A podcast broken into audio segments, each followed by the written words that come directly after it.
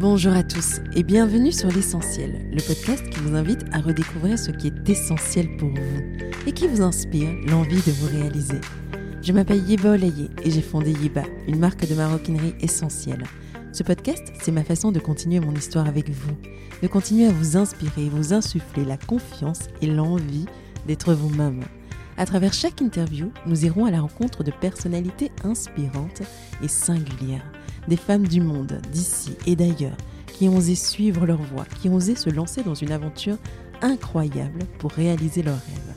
Nous parlerons de leurs débuts, des choix audacieux qu'elles ont posés, des chemins qu'elles se sont frayés et de ces petites choses, routines et croyances qui les font avancer. Nous essaierons d'apprendre d'elles et surtout d'oser grâce à elles. Finalement, l'essentiel n'est-il pas de... et si on y répondait aujourd'hui? Le podcast est disponible sur toutes les plateformes, alors pensez à vous abonner et surtout, bonne écoute. Bonjour à tous, j'espère que vous allez bien. Dans cet épisode, j'ai eu la grande joie d'échanger avec Sonia Pavlik. Journaliste, poète dans l'âme et entrepreneur, c'est un profil comme on en voit peu, libre, atypique et fascinant, qui a su allier l'ensemble de ses passions, à savoir l'écriture, le feng shui et l'astrologie chinoise avec beaucoup de sagesse et de sensibilité. Il me tenait à cœur de vous présenter cette femme tout en douceur qui a libéré ma plume lorsque j'ai commencé à écrire mes newsletters du dimanche. Il a suffi d'un atelier d'écriture avec elle. Et la magie a commencé à opérer. Sonia, c'est une philosophe, douce comme la lune. Elle nous éclaire sur nous-mêmes et sa force tranquille semble ouvrir les champs des possibles. Elle est l'exemple que l'on peut envisager vivre de ses multiples passions, les allier avec beaucoup de pertinence et de cohérence, y mettre de la créativité pour vraiment en vivre. Si vous êtes en plein questionnement, je pense que cet épisode pourrait vous éclairer. Je laisse donc place à notre conversation. Bonne écoute. Voilà. Bonjour à tous. Je suis ravie de vous accueillir sur ce nouvel épisode de l'essentiel. Je reçois euh, Sonia Palplik, une personne fascinante. Merci beaucoup Yeva de m'avoir invitée. Et merci pour ce mot fascinante. Mais je pense que en discutant avec les personnes qui nous écoutent comprendront pourquoi j'ai utilisé ce mot-là. Et justement, pour ceux qui ne te connaissent pas, est-ce que tu pourrais te présenter? Bien sûr. Donc, je suis Sonia. J'ai fondé euh, ma structure qui s'appelle euh, Poétique intérieure. Et à travers euh, elle, je propose deux activités principales que j'ai réunies et qui sont, on va dire, mes passions, c'est-à-dire l'écriture et l'énergétique chinoise à travers le feng shui mmh et l'astrologie solaire. C'est incroyable parce qu'aujourd'hui, tu vis de tes passions, ou en tout cas, tu, euh, tu as, tu as ce courage-là d'avoir lancé une structure qui, euh, qui vraiment euh, te permet de construire sur tes passions. Mais est-ce que tu pourrais nous parler de ton parcours On peut remonter aussi loin que tu veux, même à l'enfance, et nous expliquer en fait finalement qu'est-ce qui t'a amené à choisir cette voie-là? Alors, dès ma plus tendre enfance, j'ai beaucoup aimé l'univers des livres. Euh, je lisais beaucoup, beaucoup, euh, et j'étais fascinée par euh, les mots aussi.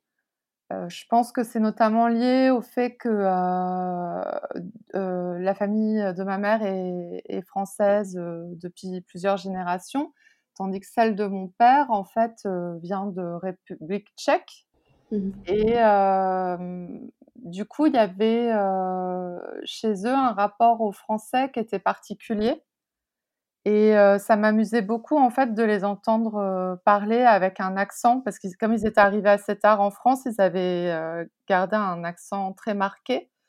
Et je les voyais beaucoup s'étonner parfois de certaines expressions mmh qui moi me paraissaient complètement banales, mais eux ça les étonnait et je pense que par effet de miroir, j'ai fait plus attention aussi aux mots qu'on employait au sens. Par exemple, tout ce qui est langue des oiseaux, j'aime beaucoup. Et puis aussi, dans cette famille paternelle, en fait, ils avaient vécu une grande partie de leur vie en Indochine. Et parce que c'était l'époque, enfin voilà, c'était cette époque-là. Hein, c'est pour ça que je dis Indochine. Et en fait, ils avaient, ils me parlaient beaucoup de la culture asiatique et ils avaient fréquenté pas mal de personnes chinoises là-bas qui mmh leur avaient parlé aussi d'astrologie, de feng shui. Et au Vietnam aussi, ils en pratiquent sous différentes formes. Donc, j'ai entendu parler très tôt de ces disciplines comme quelque chose en fait qui apportait un bien-être dans la vie. Ok, quand, quand, justement tu entendais parler de, de, ces concepts qui sont quand même assez élaborés et même, j'irais même jusqu'à dire un peu spirituels par moment, tu avais, tu avais quel âge? Alors c'est drôle ce que tu me dis parce que pour moi c'est vraiment relié à l'enfance. Euh, j'avais mon grand-père euh, maternel pour le coup qui disait toujours Sonia, euh, elle est spirituelle, elle est spirituelle. Et à cette époque-là, je comprenais pas très bien ce que ça voulait dire. Et, et je dirais que j'ai entendu parler mon père très tôt de bouddhisme. Enfin, il, en a. C'est vraiment venu très tôt dans l'enfance. Et, et si je puis ajouter ça, c'est aussi que, en fait, je m'interrogeais beaucoup par rapport à Dieu. Il y avait pas mal d'enfants autour de moi qui allaient au catéchisme. Moi, j'y allais pas parce que j'étais pas du tout dans une famille pratiquante. Et en fait, je me disais, mais pourquoi moi j'y vais pas, etc. Est-ce que Dieu, il veut pas me parler? Enfin, ce genre de choses, c'était des questions d'enfant. Et je suis pas du tout tombée en religiosité, mais en fait, ça a développé chez moi le sentiment que le divin, plutôt que Dieu, était partout et nous entourait. En fait, je, je, me disais que il y avait beaucoup de guerres qui étaient liées aussi à Dieu et que du coup, je préférais un être divin qui soit pour tout le monde. C'est une belle façon, une façon très sage d'aborder cela. Mais revenons aux mots. Est-ce que ton rapport avec les mots, les livres, comment ça a évolué et comment ça a pris de la place dans la carrière que tu as eue par la suite? Alors, c'était certain pour moi que je voulais faire, je voulais suivre un parcours artistique ou littéraire. Mmh en tout cas, dans les sciences humaines, et je me sentais pas du tout capable d'autre chose. très tôt, j'ai délaissé les maths, non pas parce que c'est pas intéressant en soi, mais parce que personnellement ça ne m'intéressait pas. Je voulais obliger mes parents à accepter que je fasse des études littéraires. Pourquoi obligé Est-ce que chez toi, vous n'étiez pas des littéraires Enfin, quel genre de famille c'était Et quelle place avait ta passion euh, auprès d'eux et de l'avenir qu'ils entrevoyaient pour Alors, j'ai une famille qui est très cultivée. Mon père parlait euh, plusieurs langues. Euh, il en parlait vraiment beaucoup et il en apprenait toujours beaucoup. Mmh c'était quelqu'un qui intellectuellement avait l'esprit très ouvert. Et ma mère aimait beaucoup la littérature elle me lisait plein de livres, plein de contes. Enfin, j'ai vraiment baigné dans cette atmosphère-là. Ensuite, ma famille en général, c'était plutôt des médecins. Et il y en avait une partie, en fait, mes grands-parents, Pavlik, avaient vécu, avaient travaillé pour les chaussures Bata. Donc eux, finalement, c'était des gens qui étaient dans la mode. Mmh donc voilà, il y avait un côté, euh, un côté euh, mode euh, et aussi des personnes entreprenantes, mais des personnes qui avaient fait carrière dans un groupe. Donc en l'occurrence Bata, c'est un groupe très paternaliste tchèque. Tout à fait. Et de l'autre côté, j'avais donc dans ma famille de ma mère des personnes qui étaient dans les sciences humaines ou dans la médecine, des universitaires.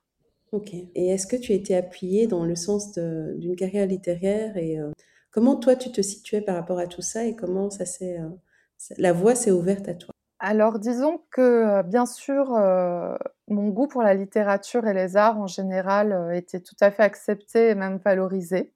Mmh en revanche, il y avait vraiment une pression de réussite et une pression académique. Si je faisais ça, en fait, c'était où je gagnais bien ma vie et je faisais des études euh, ou scientifiques ou du commerce, ou si je choisissais un cursus euh, littéraire, il fallait euh, vraiment que je vise une autre forme d'excellence, une excellence intellectuelle et un parcours, on va dire, dans les clous, entre guillemets. Mmh et c'est vrai qu'aussi mes parents euh, étaient plus âgés que la moyenne. Euh, ils sont, ils m'ont eu tard et ils sont tous les deux nés euh, à la fin des années 30. Donc c'était aussi une, une, génération différente. mais je pense qu'il y avait quand même la culture du diplôme qui, dans ces catégories sociales, est très importante. Et il y a une peur, en fait, il y avait vraiment une peur de la carrière artistique, en fait. Donc tu as été une très bonne élève, j'imagine. Alors j'étais une bonne élève, euh, oui. Ensuite, euh, il m'est arrivé d'être une bonne élève rebelle. Qu'est-ce qu'une bonne élève rebelle Dis-nous? C'est ça, parce qu'en fait, euh, en fait, très tôt, je ne sais pas pourquoi je me suis vraiment accrochée à l'idée, mais même de manière inconsciente, hein, que je voulais rester moi-même. Et en fait, j'avais vraiment des difficultés, moi, à rentrer dans le moule je, je me sentais pas bien en fait. et en gros, moi, je réfléchissais sur un petit peu avec. Quand je réfléchissais sur mon parcours, je me rendais compte que assez tôt, j'ai fait le choix de faire ce que j'aimais, c'est-à-dire de m'orienter vers une carrière littéraire et puis artistique à certains moments. Et en même temps, que j'avais du mal à l'assumer en même temps. Et moi, ça passait beaucoup jusqu'à très récemment par la peur de le, montrer, la peur d'être visible. Je faisais ce que j'aimais, mais dans mon coin. D'où vient cette peur, d'après toi, que beaucoup de femmes vivent en fait, qui sont pleines de talent, mais dès que tu parles de, se mettre devant une caméra ou, ou, de parler publiquement, il y a quelque chose qui se rétracte. voilà. Voilà une question que je te pose qui n'était pas au programme, mais qui, euh, qui est intéressante, je trouve. Bah, je pense que ça dépend beaucoup des personnes aussi, donc je ne peux pas euh, tirer de conclusion générale, mais euh, je dirais que pour moi, c'était la peur de déplaire à l'autre, déjà en disant ce que je pensais vraiment, qu'on me dise vous êtes arrogante ou vous vous prenez pour qui? Et puis, c'est vrai que dans l'éducation des filles, notamment, voilà, dans, enfin, dans celle que j'ai connue moi, il y avait cette idée, enfin, là, je me répète, mais en tout cas, de plaire à l'autre et de faire plaisir à l'autre. Ok. Ouais, et de faire plaisir à l'autre, euh, en fait, de toujours penser plus à l'autre qu'à soi. Euh, voilà, par exemple, dans le fait, ben, euh, quand on sort, il faut être joli, il faut bien se préparer. Alors que on peut, si on en a envie, mais on n'en a pas forcément envie tous les jours. On n'a pas forcément envie de sourire tous les jours. Et bon, ben, c'est on a le droit de vivre avec ça aussi, en fait. Fast forward, raconte-nous un peu euh, euh, comment ça se passe à l'université et comment tu commences ta carrière. Je fais des études euh, de théâtre et puis des études enfin, autour de la littérature. Et en fait, jusqu'à très tard, j'ai eu un cursus avec plusieurs disciplines en sciences humaines où je faisais aussi de l'histoire, des langues, etc. Sortie de l'école, moi, j'ai vraiment eu du mal à me spécialiser. Euh, j'avais peur euh, de travailler sur un seul sujet, par exemple euh, dans le cadre d'une thèse. Et du coup, assez vite, je me suis rendu compte que ce qui liait tout ça, c'était l'écriture. Et j'ai commencé à faire beaucoup de théâtre aussi pour sortir aussi de ma timidité. Ça m'a beaucoup aidé. Et donc, par rapport à revenir à mes études, donc en fait, j'ai j'ai hésité entre le théâtre et le journalisme pendant pas mal de temps. voilà, j'ai même joué un petit peu. Bon, après, j'ai vite vu que c'était pas forcément le métier pour moi. Et, le track tous les jours, bon. oui, c'est ça, c'est ça. Et, c'est vrai que comédienne, c'est vraiment un métier très difficile. Hein. franchement, il faut beaucoup, enfin, une vaillance enfin moi que personnellement j'avais pas pour ça. et, et, du coup, beaucoup de patience aussi. Enfin voilà, ça demande vraiment des grosses qualités de persévérance. Bon, moi je me suis rendu compte que c'était toujours l'écriture qui qui m'intéressait. Donc j'ai continué à écrire pour, pour des compagnies de théâtre et j'ai continué à côtoyer le milieu du théâtre et je le côtoie toujours. Mais assez vite, voilà, je me suis vraiment réorientée et concentrée sur l'écriture sous différentes formes. Et pour moi, en fait, j'aime bien passer d'une forme à l'autre, au moins pour essayer. Parfois, ça donne des choses réussies, parfois, ça donne des coups d'épée dans l'eau, on va dire. Mais voilà, j'aime bien essayer. Euh, essayer euh, j'ai écrit du théâtre. moi, j'essaie d'écrire un roman qui est toujours pas fini. Peut-être je le finirai un jour. j'ai écrit de la poésie. J'aime bien varier les, les, les, les genres, formes, les styles, les, genres. Oui.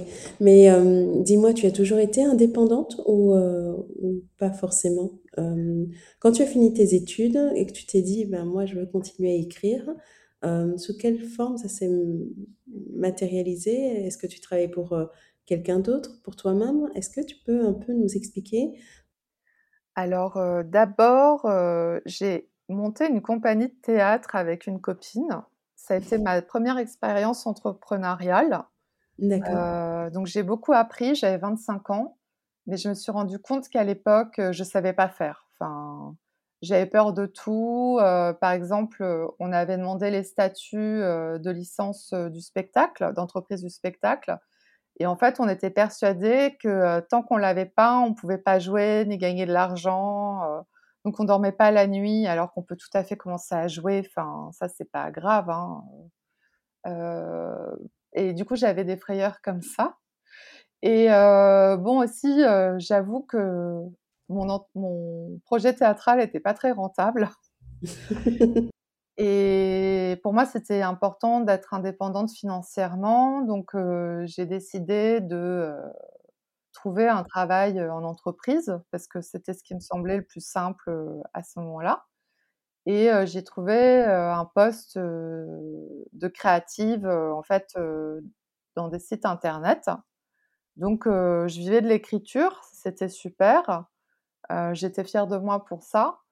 Et puis, euh, voilà, j'ai eu plusieurs postes comme ça euh, dans des, pour des sites internet et aussi je travaillais pour des magazines comme pigiste. Quel genre de magazine C'est quel genre de sujet? Alors, j'ai toujours eu deux types de sujets. J'ai eu des sujets art de vivre et des sujets culture. Et, et j'ai travaillé voilà, avec vraiment des magazines très différents.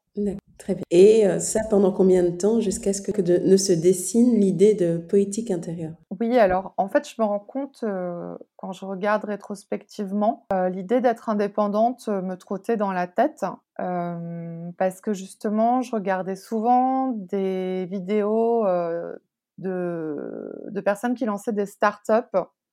J'avais quand même des lectures autour de je monte mon business mais je m'en je m'en sentais pas capable en fait pour moi c'était euh, enfin pour moi j'étais littéraire monter une entreprise c'était vraiment incompatible et puis le théâtre t'avait échaudé donc euh oui c'est ça, ça. bon le théâtre c'est sûr qu'en général on fait pas du théâtre euh, pour faire un chiffre d'affaires hein. c'est c'est vrai c'est vrai. que si enfin il y a de quoi vraiment être malheureux si c'est ça son but C'est pas faux. Même s'il y a des personnes qui gagnent très bien leur vie en en faisant, hein. voilà, il y a le système de l'intermittence qui est et à conserver euh, le plus longtemps possible. Mais c'est sûr que c'est des métiers, bon, où l'argent c'est pas forcément notre motif premier. Mmh et euh, moi, je me suis rendu compte que j'avais quand même besoin de confort et de stabilité euh, et un peu d'aventure aussi. Euh, en 2015, en fait, j'avais réalisé un court métrage et puis euh, j'ai fait, euh, j'ai commencé un poste en entreprise que j'ai eu un an. Et à partir de 2016, j'ai décidé de travailler en freelance. Donc j'étais déjà indépendante, mais je n'étais pas, ce n'était pas mon entreprise, on m'embauchait. Oui.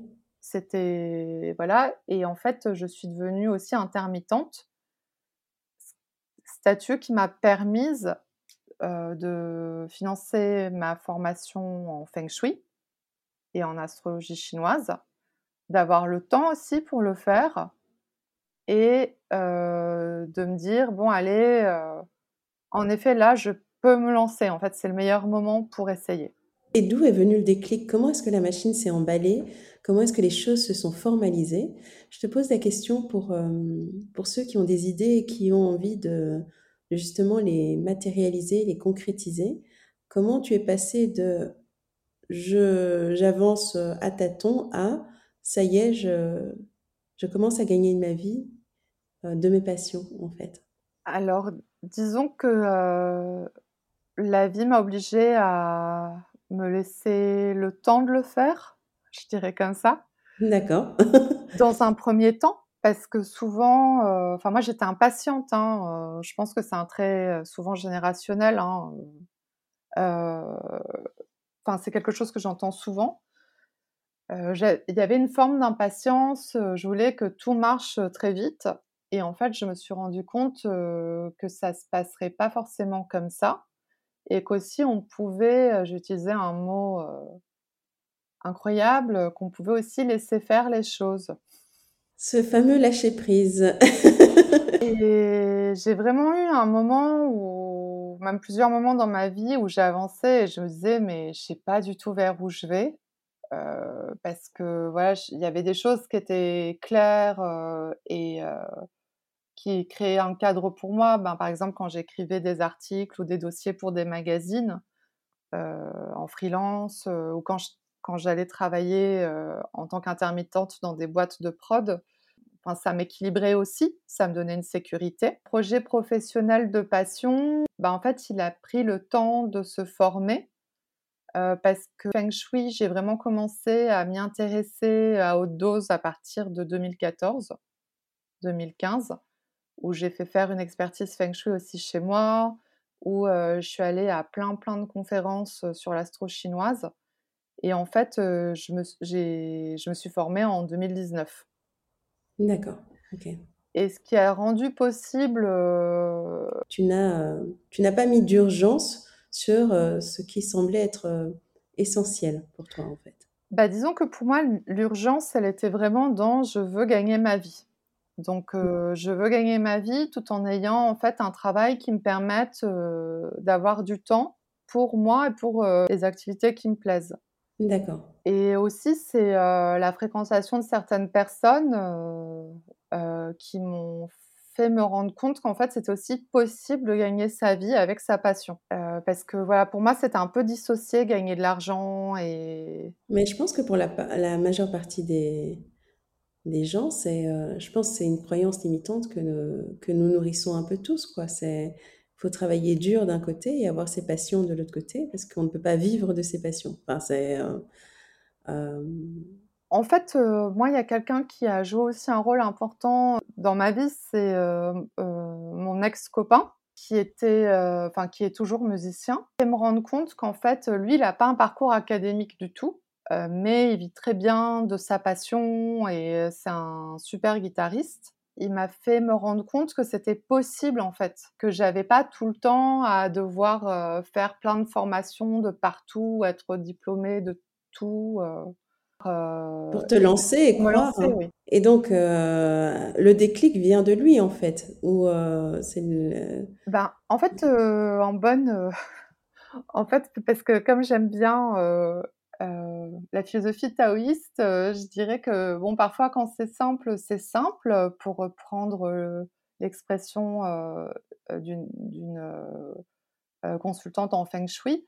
mais souvent, en fait, la vie est très complexe et il n'y a pas qu'une seule chose qui fait que on va prendre conscience ou aller dans une direction, que c'est un ensemble de paramètres, de rencontres, euh, d'opportunités qui vont faire que euh, petit à petit les choses euh, vont être possibles.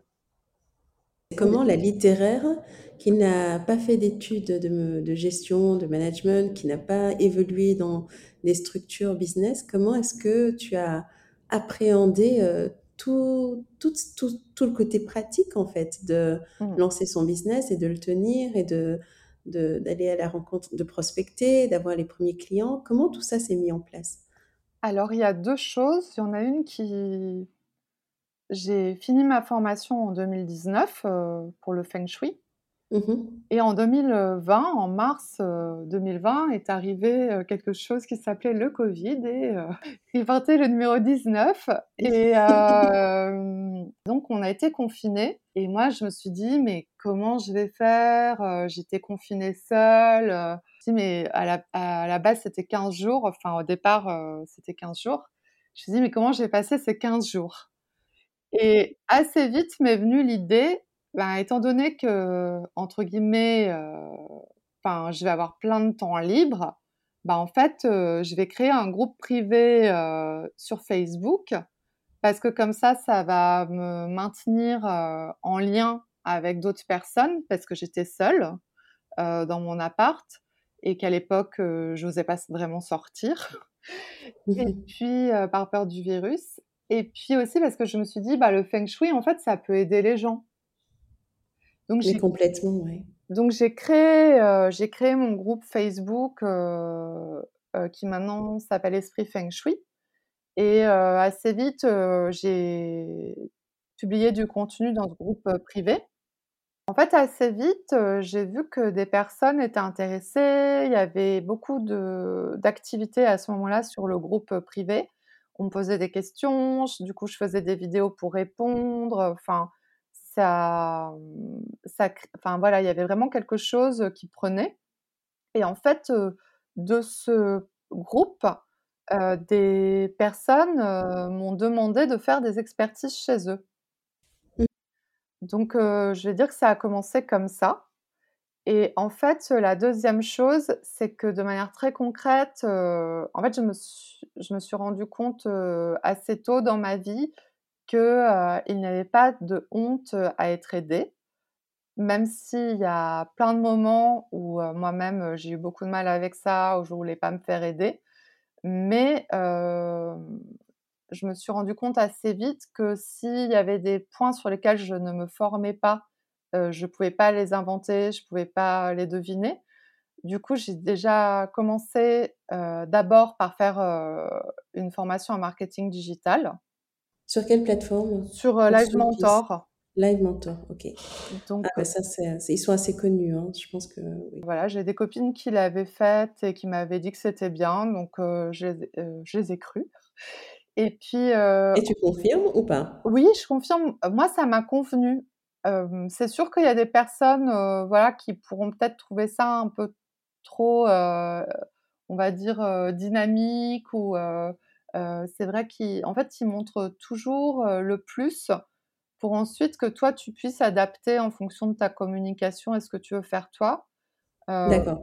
Et moi, j'ai bien aimé parce que voilà, j'ai trouvé que c'était des, c'était des personnes plus jeunes que moi qui me donnaient de l'énergie. J'y connaissais rien. Enfin, j'ai vraiment beaucoup appris. donc, moi, ça m'a, ça m'a vraiment bien convenu. Mmh et, j'aimais bien aussi la. Donc, il y avait une coach aussi qu'on voyait une fois tous les 15 jours pour, pour faire le point.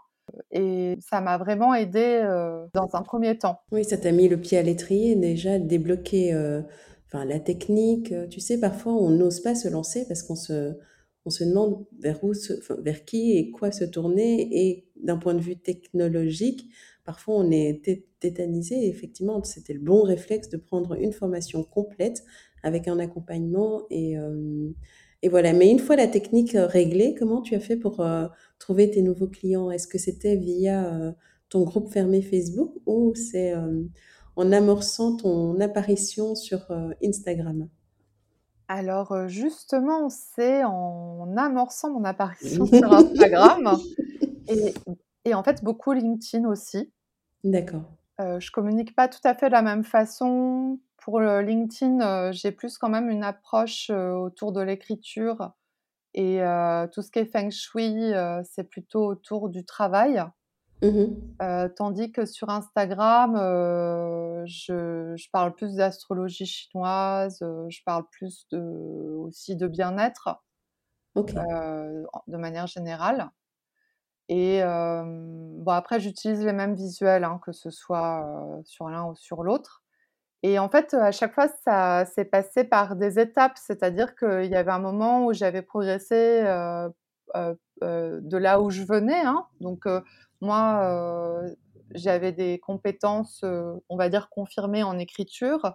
J'en avais beaucoup moins pour tout ce qui était. Enfin, j'avais beau avoir fait des courts-métrages, pour moi, c'était pas évident de faire des reels, enfin, des réels, pardon c'était pas évident de, de faire des lives, etc. parce que enfin, je, prenais, je prenais beaucoup sur moi.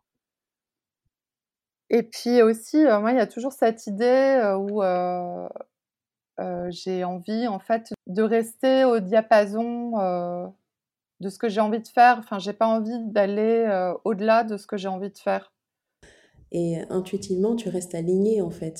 Si tu sens que c'est pas pour toi, tu vas pas forcer. C'est ce que tu essayes de nous expliquer ou? Oui, c'est ça. Et puis aussi c'est parce que en fait je me suis rendu compte dans ma vie quand euh, euh, j'allais trop vers trop de compromission, euh, enfin que j'ai trop de compromis avec moi-même, je finissais toujours par le payer en fait.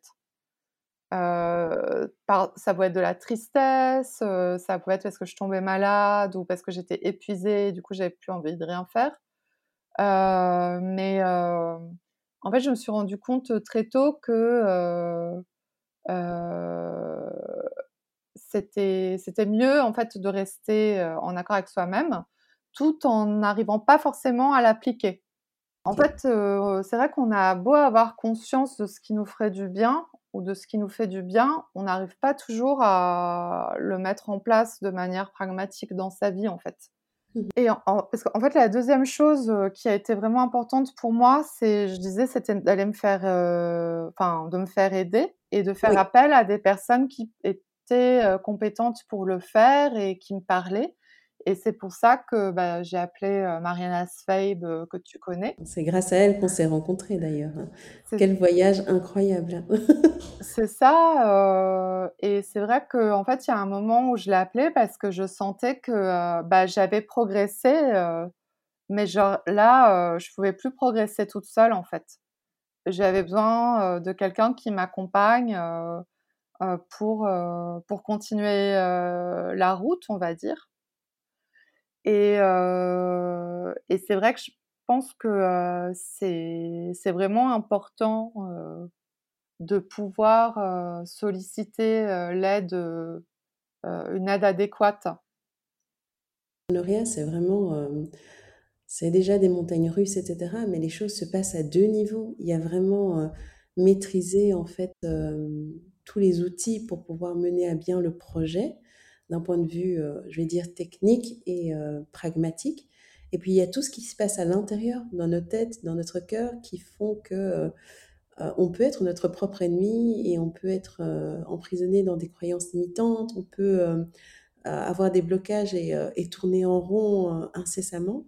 Effectivement, cet exercice fait avec Mariana, ça permet de, de retrouver l'alignement et surtout la force intérieure et d'avancer en fait, de, de passer au-dessus de nos blocages. Et euh, je pense que l'entrepreneuriat est une, une, formidable école de développement personnel. Ah oui. Mais par moment, quand on bloque, il faut, euh, faut avoir un mentor ou un regard extérieur pour euh, justement trouver les clés pour voilà, avancer. Je ne sais pas ce que toi tu en penses, mais... Bah, je te rejoins tout à fait et je suis complètement d'accord avec toi. En plus, on a eu l'expérience commune d'abord d'un coaching en individuel, puis en groupe. Et c'est vrai que dans ces deux formes d'accompagnement, de manière différente, mais j'ai vraiment senti l'évolution. Et je pense que la force de ce groupe, moi, m'a permis vraiment aussi de débloquer plein de choses dans ma vie. Oui, pareil pour moi. Pareil pour moi. Eh ben, mission accomplie, Mariana. Mission accomplie, Mariana. Alors, euh, nouvelle question pour toi. non, à ce stade-ci, quel bilan est-ce que tu ferais de, de, tes premiers pas dans ton activité, euh, dans Poétique intérieure et, et finalement, est-ce que tu as des, souvenirs mémorables ou des petites anecdotes à partager avec nous, parfois plus difficiles, qui, euh, qui t'ont renforcé dans l'idée que tu avais trouvé ta voie? Alors, oui, sans doute. Déjà, il y a les retours qu'on fait. J'ai lancé des ateliers en 2020, des ateliers d'écriture.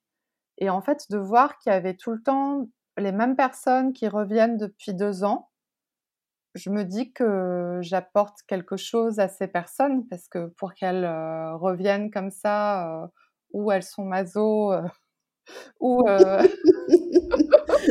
ou, ou voilà. Ou tu fais du vraiment bon boulot et voilà, donc il y a, cette gratitude en fait, et puis cette joie de, voir aussi des personnes qui, qui lancent leurs projets. Quand j'ai accompagné également des personnes en individuel sur des projets d'écriture, en fait, je me rendais pas compte à quel point je serais heureuse de les voir petit à petit montrer ce qu'elles font.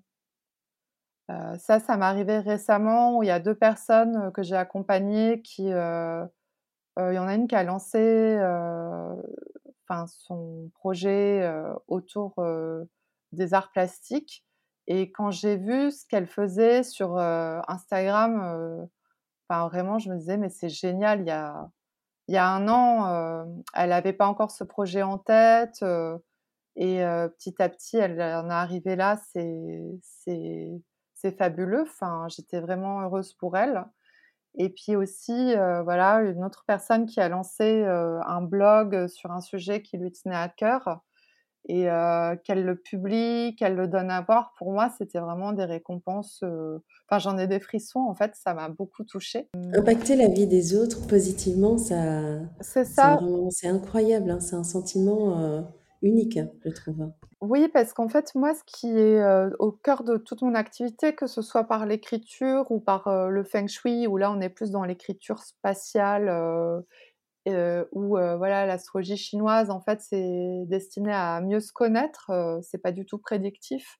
C'est pour mieux se comprendre, comment on fonctionne, ce qui est facile pour nous, ce qui ne l'est pas, et comment on peut faire pour dépasser l'obstacle ou faire avec. Enfin, en tout cas, moi, je suis toujours autour de exprimer qui on est, exprimer son intériorité et le manifester à travers ben, ou sa production en écriture ou sa manière d'occuper l'espace.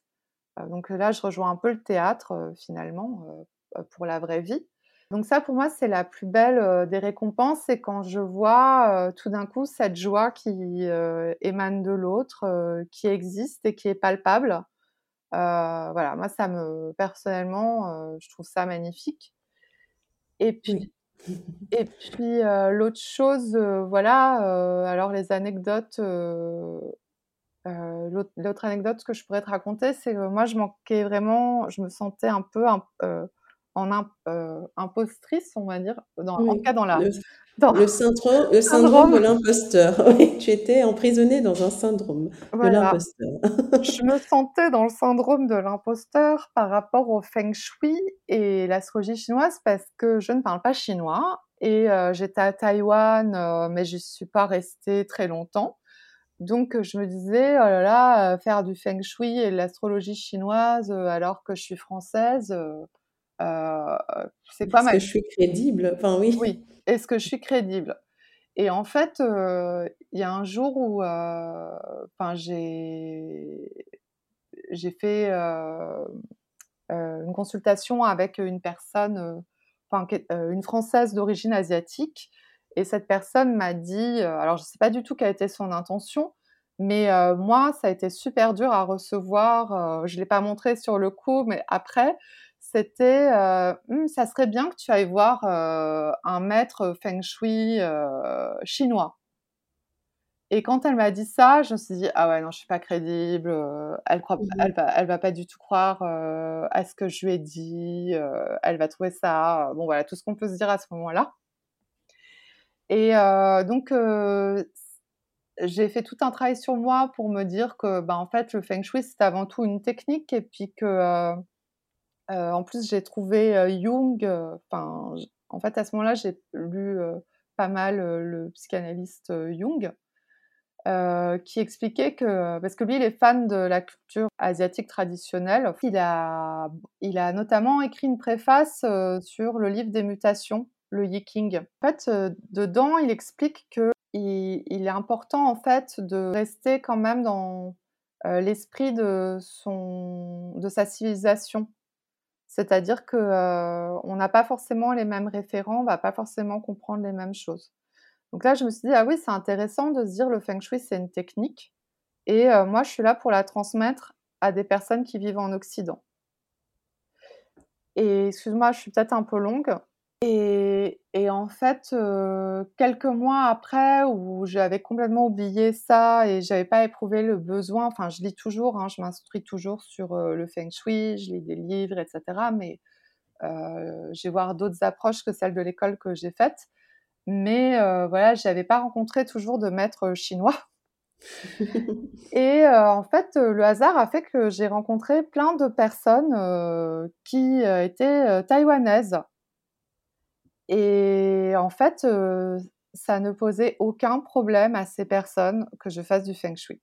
Même à celles qui étaient filles d'un maître feng shui à Taïwan, elles mmh trouvaient ça super.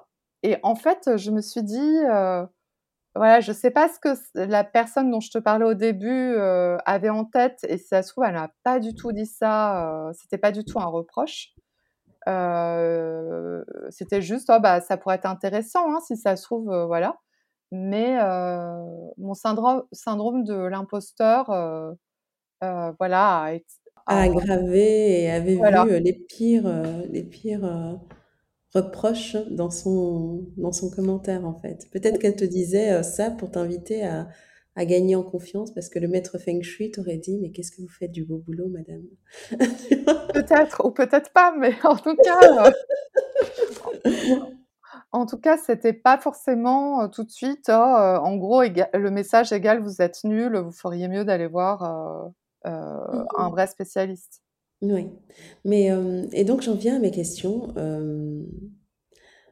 Maintenant que tu, euh, parce que euh, on a compris d'où est venue euh, cette passion et cette et cet attrait pour la culture chinoise et, le feng shui mais aussi l'écriture d'un autre côté.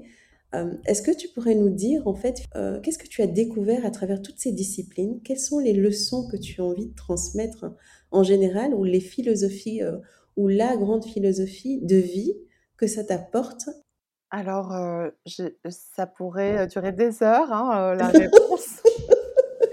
Oui, je sais, mais bon, j'ai tenté ma chance. Voyons où ça nous mène. En fait, moi, ce qui m'a plu dans la pensée taoïste, que c'est une pensée du devenir. Voilà, les choses, elles ont des caractéristiques, mais elles évoluent. La seule permanence, c'est que tout change tout le temps et euh, en fait, euh, et que la vie est un mouvement. Ça, euh, j'ai trouvé ça très beau parce que c'est vrai que je trouve, hein, c'est ma perception, mais dans le monde occidental, on aime bien dire bon ben elle, elle ou il est comme ça.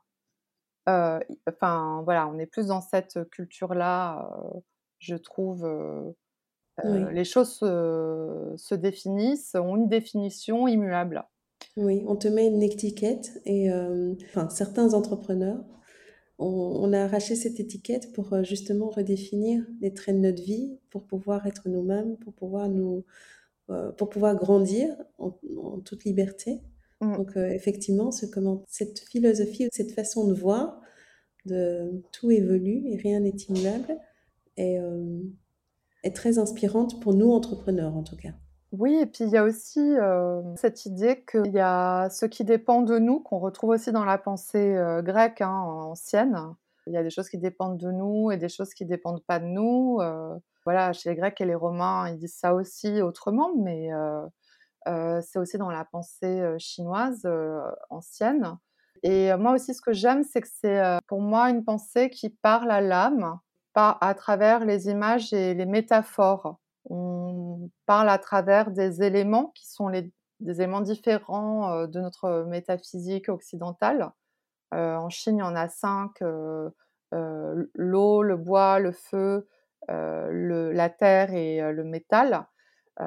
et en fait, on va s'intéresser à leur qualité intrinsèque, mais aussi à comment est-ce que ces éléments rentrent en relation entre eux. Et bien sûr, en astro chinoise, il y a aussi les animaux que voilà qu'on aime bien. En général, on connaît celui de son année, mais ces animaux sont des prétextes, enfin, sont pas des prétextes, mais en fait, ce sont des métaphores. ce qui est intéressant, c'est de voir quels sont les éléments qui renferment et de quoi ils sont composés. Et en fait, donc de manière très imagée, si tu veux, moi, c'est un peu une écriture d'oracle finalement ou de mantra. Enfin, et c'est pour ça que c'est important de trouver les bons mots et les bonnes images, parce que si on trouve ces mots-là, bah, la personne, ça va peut-être lui ouvrir une porte. Et avec tous les outils dont tu disposes, qu'est-ce que ça t'a appris de toi sur toi-même? Toute ton aventure et entrepreneuriale et toutes les épreuves que tu as pu surmonter par le passé, qu'est-ce que ça t'a appris en termes de quelles sont tes forces et aussi des choses que tu penses devoir encore développer? Je suis, enfin, je me suis rendu compte que je suis un être en devenir et Parfois, je m'étonne moi-même en fait, ou parce que il y a une difficulté là où je pensais pas qu'il y en aurait une, et parfois j'ai pas toujours la réaction que je pensais avoir, et parfois, bah, du coup, je vais me décevoir moi-même. Donc, mon travail, ça va être quand même de m'aimer malgré la déception. Et, et parfois, j'arrive à faire quelque chose que je pensais hyper dur, hyper facilement, en fait. Moi, j'aime beaucoup cette image qu'on entend souvent de danser avec la vie. Et c'est vrai qu'on retrouve ça aussi dans les arts martiaux, ces postures de où bah, il vaut mieux esquiver en fait certaines choses, ou les affronter, ou voilà les accueillir. donc voilà, et c'est vrai que quand on voit en général les personnes qui pratiquent des arts martiaux, c'est très beau, ça fait l'effet d'une danse de l'extérieur. C'est fou parce que je pense que tous les entrepreneurs devraient aller te voir parce que tu es d'une sagesse et toute cette philosophie que tu transmets. En tout cas, moi, ça me parle parce qu'on est toujours dans le combat, mais là, tu nous apportes un peu de fluidité. ah, merci. Bah, c'est les arts martiaux. non, c'est pas que. Avant d'avoir prononcé les arts martiaux, c'est être un être euh, en devenir, euh, qu'il n'y a rien d'immuable.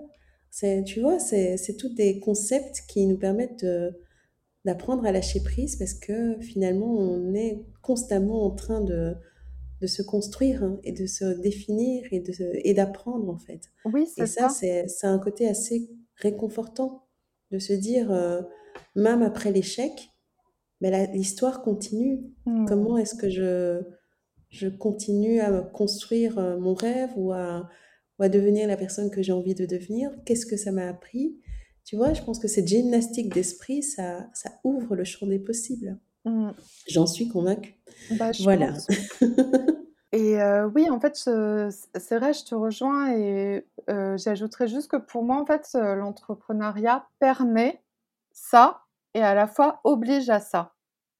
Oui. parce qu'en fait, on peut pas faire autrement, quand on est entrepreneur ou sinon, enfin, je pense qu'on enfin, on a beaucoup de chance ou où, il y a trop de résistance et du coup, on est obligé de bouger soi parce que sinon l'obstacle est trop important et c'est vrai que quand on est en entreprise, on est souvent assimilé à un certain rôle. Donc c'est vrai que ça peut être plus difficile de bouger quand ça fait 15-20 ans qu'on est dans la même entreprise. Euh, même s'il est aussi possible d'évoluer. Euh, et c'est pour ça que je trouve que l'entrepreneuriat le permet tout en l'obligeant. Enfin voilà, c'est à la fois une contrainte et euh, une possibilité. Oui, c'est vrai.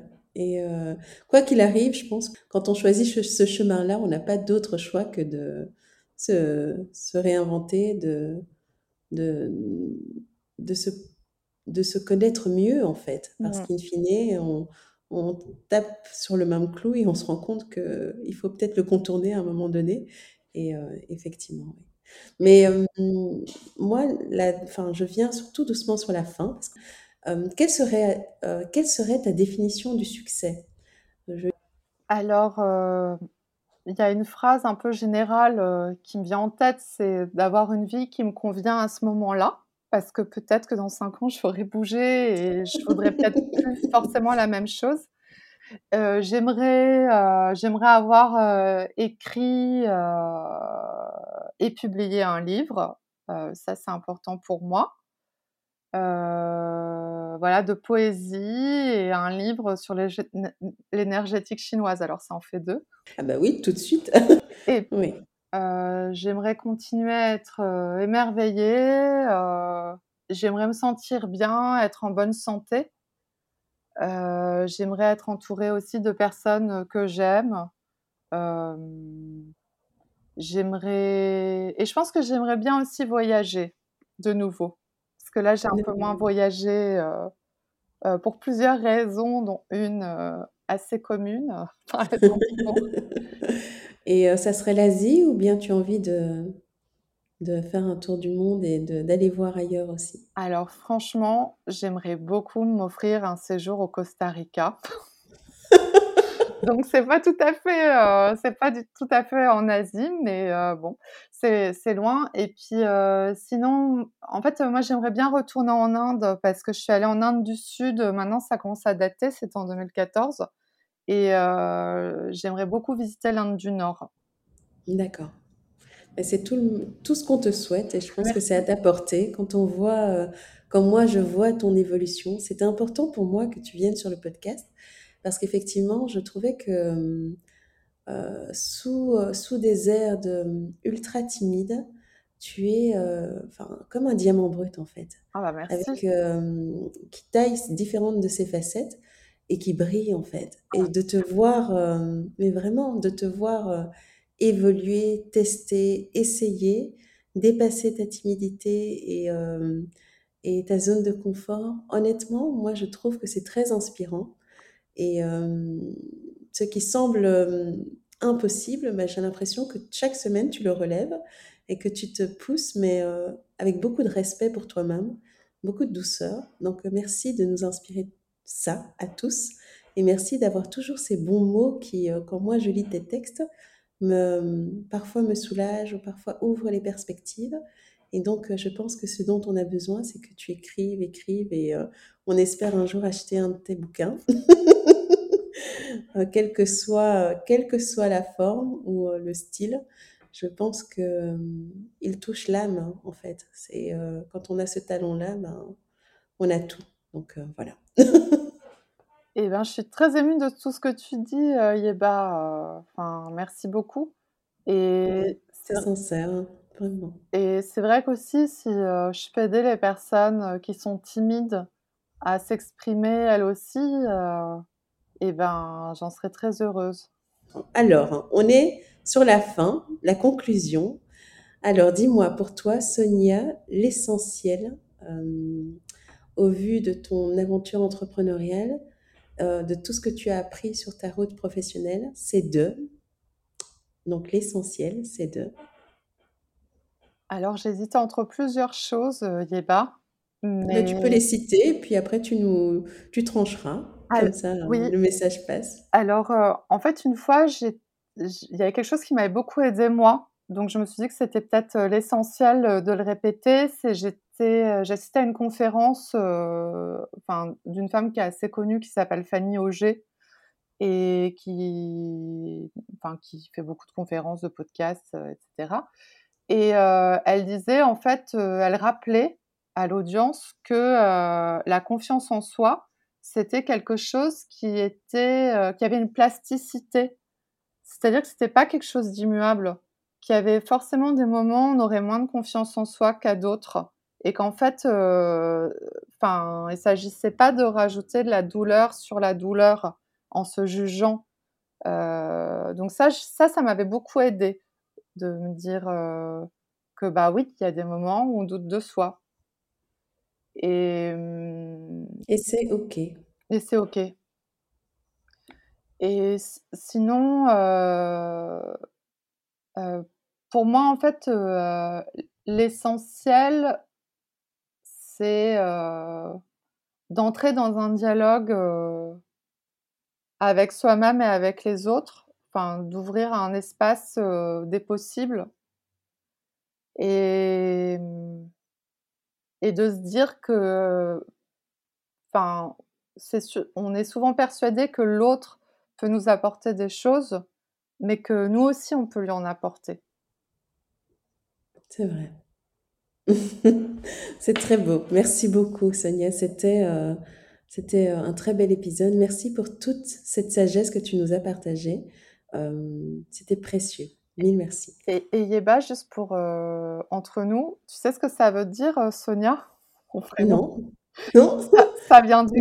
Alors non, mais je te jure, hein, ça, vient du grec. Oui. Sophia, qui signifie amour de la sagesse. Oui, ben honnêtement, tu portes bien ton nom. voilà, c'est ça. Sophia, c'est la sagesse. ok, mais euh, voilà, mais écoute, c'était un plaisir de t'avoir sur le podcast. Merci beaucoup et puis euh, à bientôt. Ben, merci Eva, merci beaucoup de m'avoir reçu et merci pour cet échange. à bientôt, au revoir. Au revoir. Voilà, là je stoppe. Hop. Alors, le petit mot de la fin. Si ce podcast vous a intéressé, n'attendez pas. Abonnez-vous sur la plateforme de votre choix et vous recevrez tous les vendredis le nouvel épisode. Aussi, n'hésitez pas à le partager auprès de vos amis et de vos proches qui pourraient être intéressés. Cela nous aiderait tellement à grandir. Et si vous ne l'avez pas encore fait, laissez-moi un avis ainsi que 5 étoiles sur iTunes. C'est comme ça que nous aurons la chance de monter dans les classements et d'atteindre plus de monde.